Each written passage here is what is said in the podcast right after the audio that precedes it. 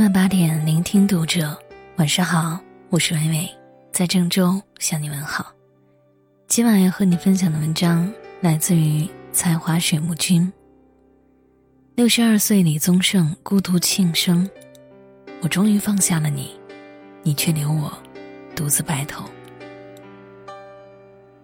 众人听一首歌，能听到一千个哈姆雷特。而能将一千个哈姆雷特汇聚成同一种沧桑与寂寞的歌者，世间唯有李宗盛。年轻的时候，我也听过他的歌，只觉得声线独特，再无其他的感触。直到十几年后的某个夜晚，听到他的某句歌词，发觉字字如钝刀，割肉般令人心碎，才体会到了那句话：最怕在某个年纪。突然听懂一首歌，看懂一个人。前几天，这个能将深情化作一声长叹的歌者，迎来了自己的六十二岁生日。从年少轻狂到白发苍苍，他终于在耳顺之年，学会了如何与生活和解。有一天你会知道，人生没有我，并不会不同。看透女人心，写了无数情歌的李宗盛。自然也有几段遗憾的情缘，其中最让人感慨的，还是在他心里驻扎时间最久的林忆莲。一九九二年，电影《霸王别姬》拍摄，李宗盛正在为电影制作主题曲。同年，林忆莲签约了滚石唱片，两个人因为一首歌相识相知。眼波流转间，也开始暗生情愫。一九九四年。他们同台演唱《当爱已成往事》的时候，他止不住的紧张。直到听到林忆莲有力又绵柔的第一句“往事不要再提”，他才安定了整颗心。在当时的李宗盛眼里，林忆莲或许就是那个能让他收获力量的白月光吧。爱情是件不可琢磨的东西。而李宗盛对白月光爱意的表达也一发不可收拾。在林忆莲对这段关系依然有迟疑的时候，他曾翻越几千里跑到加拿大，在林忆莲的门前站了一天一夜。就在那一夜，为心爱的人写下了传唱至今的经典：“为你我受冷风吹。”那天之后，林忆莲终于抛开了世俗的看法，接受了李宗盛炙热的爱意。一九九八年，李宗盛与林忆莲走进了婚姻。这样的才子佳人，在谁眼中都是天生一对。可多情，总被多情伤。轰轰烈烈的誓言没能抵过平平淡淡的生活。原本在对方眼里最具魅力的艺术品味，也因为分歧而逐渐生出嫌隙。他们的婚姻。持续了六年，便匆匆的收场。只是在离婚声明中道出了一声遗憾的感叹：“我们的爱若是错误，愿你我没有白白受苦。”正如他自己唱的那般，婚姻结束了，可自己的念想却没有结束。离婚十年后，李宗盛在演唱会上再次与林忆莲隔空对唱，只是连第一句。往事不要再提，都没有唱出，就已经哭得泣不成声了。想必他也会感慨，原来歌词里的那句经典，早就预见了他们的结局吧。为何你不懂？只要有爱就有痛，有一天你会知道，人生没有我，并不会不同。什么是人间最痛苦的事儿？不是爱而不得，而是失去后才发觉。世界上再无第二个你，能让我掀起涟漪。林忆莲后来又有了新的恋情，可她依然选择孤身一人。致我们终将逝去的青春里说，有时你遇到了一个人，以为就是他了，后来回头看，其实他也不过是这段路给了你想要的东西。可看似通透的李宗盛却没有看清这个事实。他依然固执的不想为那段无果的感情画上句号。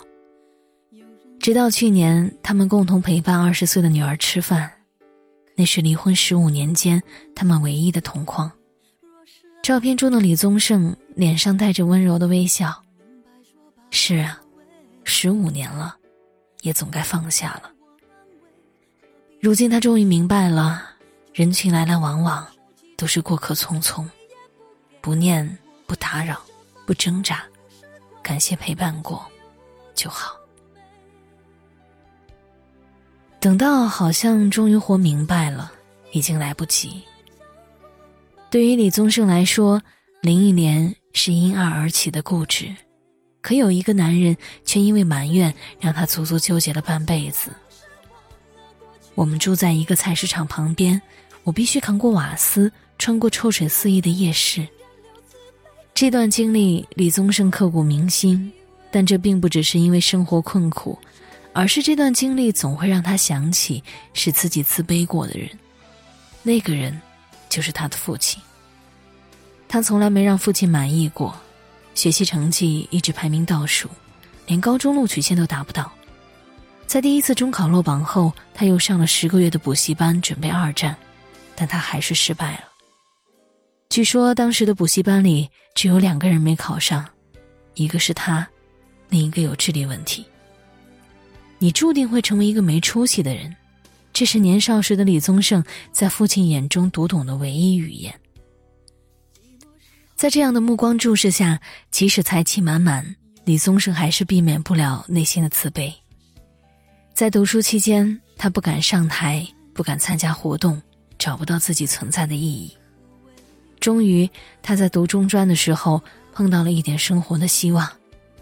他在校园里遇到了木吉他合唱团，虽然上台演出还是会有些狂哄和不安，但至少喜欢的力量让他愿意努力克服。只是他没有想到，自己全部的希望在父亲眼中，依然是件不靠谱的事情。在父亲严厉要求他必须送瓦斯的时候，李宗盛再次陷入了绝望。随后，他做了有生之年唯一一件忤逆父亲的行为：不让我做音乐，我偏偏要做。即便没有逃离送瓦斯的工作，但他也从来没有放弃写歌。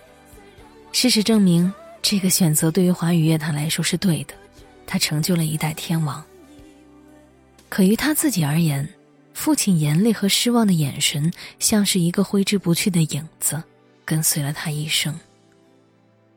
后来的李宗盛鲜少提到自己的父亲，那些年的不理解和叛逆，也成为了埋藏在这对父子之间最深的一条鸿沟。时间越久，越难以逾越。直到父亲去世，他们也没有过一场交心的对话，甘心成为了只带着血缘关系的甲和乙。直到过了六十岁那一年，他有了更多陪伴女儿的时间，才突然看懂了“父亲”两个字。他开始停下来反省这段关系。他是否也有一些难以启齿的言语，在张口之前就被自己的骄傲给逼退了回去？物是人非。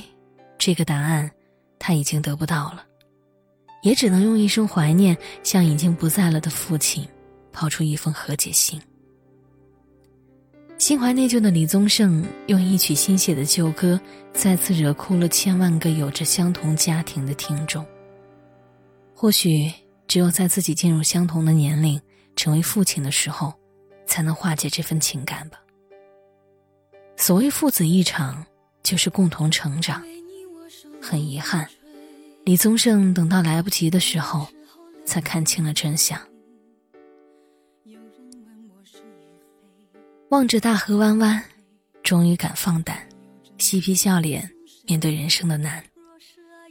张艾嘉说：“每个人心中都有一个李宗盛。”确实，火爆于九十年代，他的名字放到三十年后，今日也仍然让人神伤与感叹。从小李变成了老李，他一直都在创造歌坛奇迹。这个奇迹成就的不只是他自己。高晓松说：“李宗盛可能是华语乐坛最大的一口井。当这口井滋润到那么多当年的歌手的时候，他周围其实形成了一片森林，枝繁叶茂。是啊，放眼望去，整个华语乐坛造就的美景都有李宗盛播种的影子。李宗盛被封神，在谁看来都是当之无愧的事情。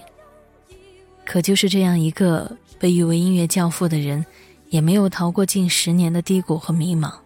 因为情感上的打击，离婚后的李宗盛在长达一年的时间里再也写不出一句歌词。纵然天赋异禀，手握才情，说到底也不过是个凡人。同一时间，周杰伦以一张专辑《J》惊艳华语乐坛，属于自己的时代是否要过去了？他不敢想。也不敢承认，他怕输。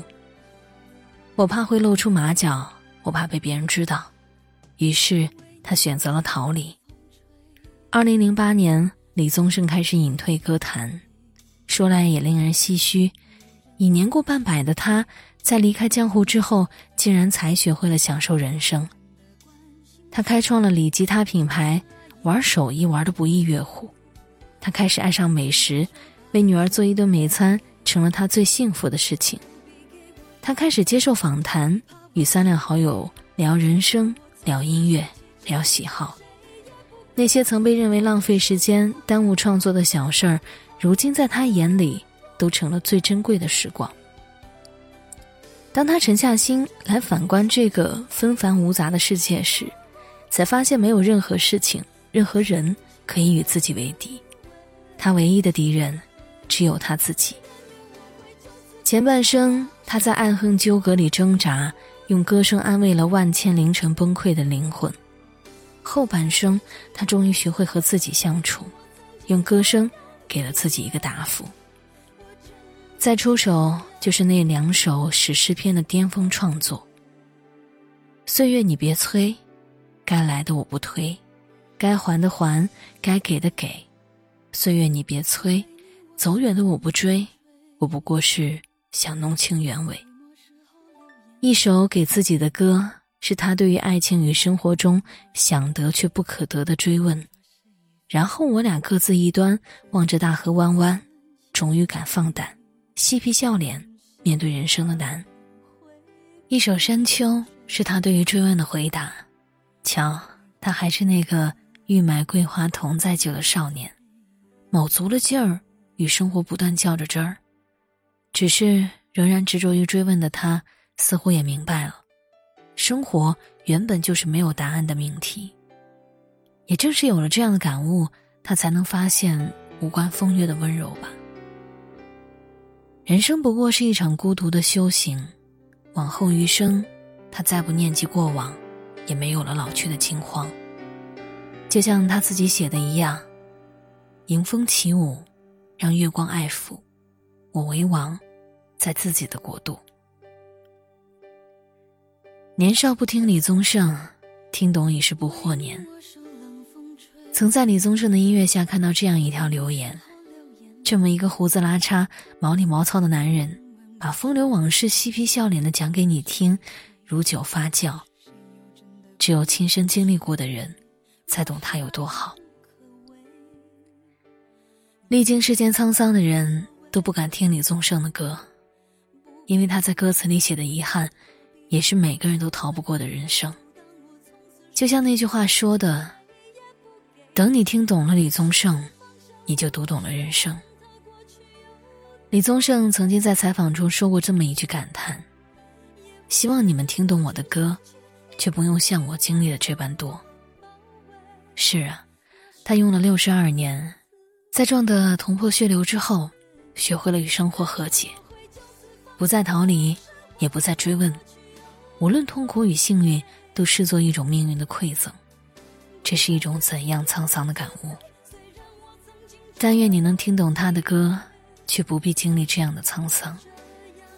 如果你经历过了，也愿你能像老李一样，潇洒的挥一挥衣袖，对过往道一声：罢了，就让它随风而去吧。祝六十二岁的老李生日快乐！我是微微，我站在原地等你回来。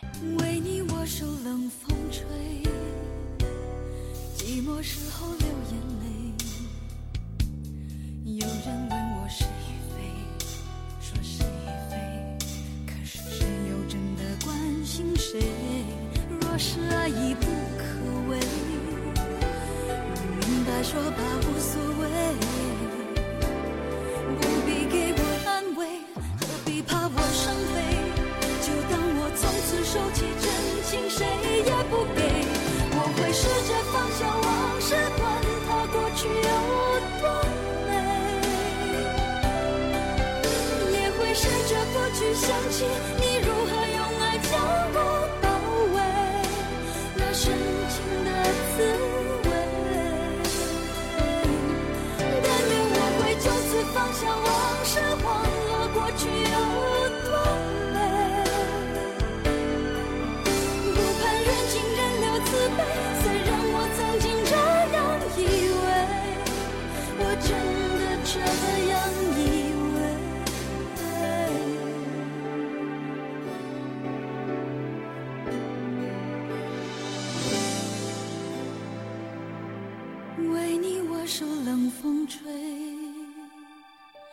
寂寞时候流眼泪。有人问我是与非，说是与非，可是谁又真的关心谁？关心谁会关心谁？